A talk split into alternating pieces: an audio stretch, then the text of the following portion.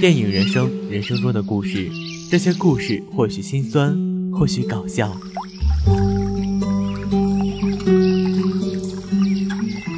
但它都是生命中的公路牌。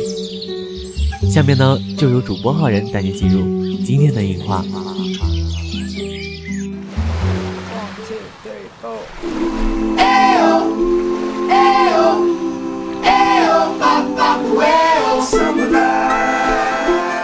荧幕上每天都在上映着各种各样的爱情故事，有的发人深省，有的催人泪下，有的却是啼笑皆非。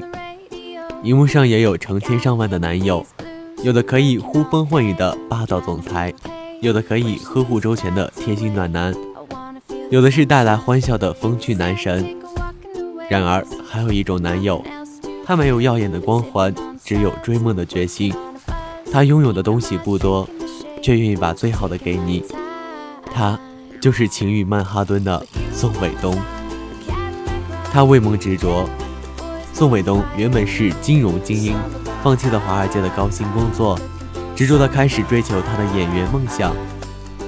我想问一下，如果在我们的生活中，有多少人会有这样的胆识和勇气？你还记得那个写下“世界那么大，我想去看看”的河南女孩吗？他们认为是史上最有情怀的辞职信。当不断被生活中的物质、名利、比较等裹挟的时候，有多少人能够拨开心中的层层束缚，放下一切去追求最初的梦想呢？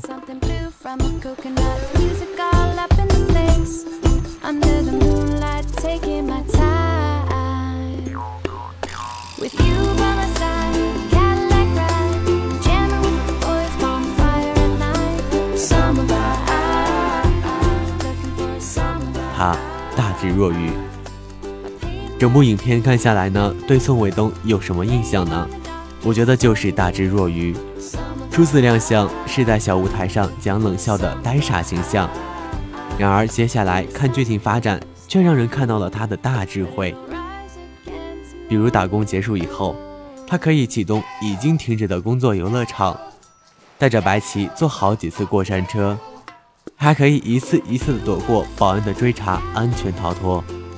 在跟花木兰舞台剧负责人交谈的过程中，也体现了他超高的情商。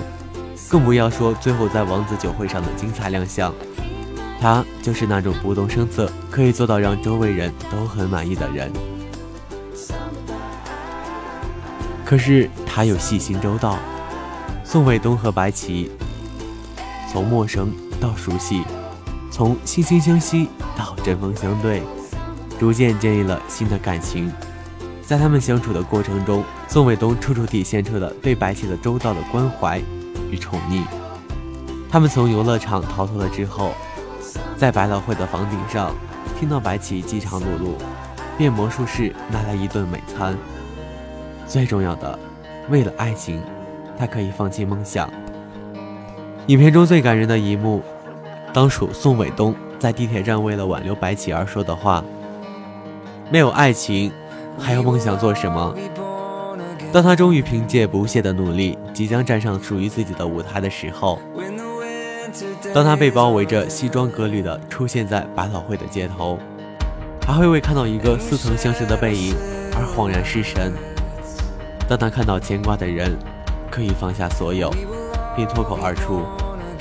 我希望你留下来的时候，他身上爆发出了一种男友力，足够让每一个女孩着迷。《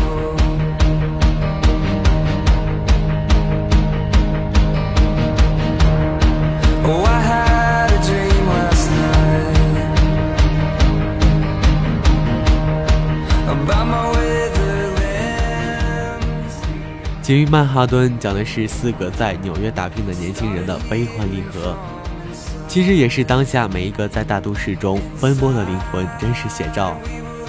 你有没有为了等一通电话面试而到处移动手机？有没有蜗居在自己的出租房里做过不切实际的梦想？影片的利益非常切合时下逃离北上广的大背景，会让每一个观众在里面找到自己的影子。四位演员的表演可以说是非常的精彩，白起的狠劲，方红的泼辣，，Tony 的吊儿郎当，都表现得恰到好处。其中高以翔的表演更是给人一种耳目一新的感觉。高以翔本身就长着一张为大屏幕而生的欧式立体脸，他精致的五官无论如何扮丑都透露着一种帅气，解放军背包都能让他背出时尚感来。他擅长的眼神在这部影片里可以说是得到了很好的发挥。随着剧情的推进，眼神中流露出了不断增加的爱意。可以看出，宋伟东心里慢慢的发生着变化。一九五的身高，女装扮竟然也毫无违和感，那回眸一笑，竟然还有板妹生的感觉。舞蹈的动作也看起来协调优美。除此之外，影片动感的音乐搭配美轮美奂的画面，跟故事主题完全贴合。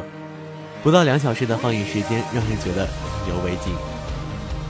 最后。如果你曾经拼搏过、迷茫过、失去过、得到过，情欲曼哈顿会认同你、激励你、治愈你、丰富你。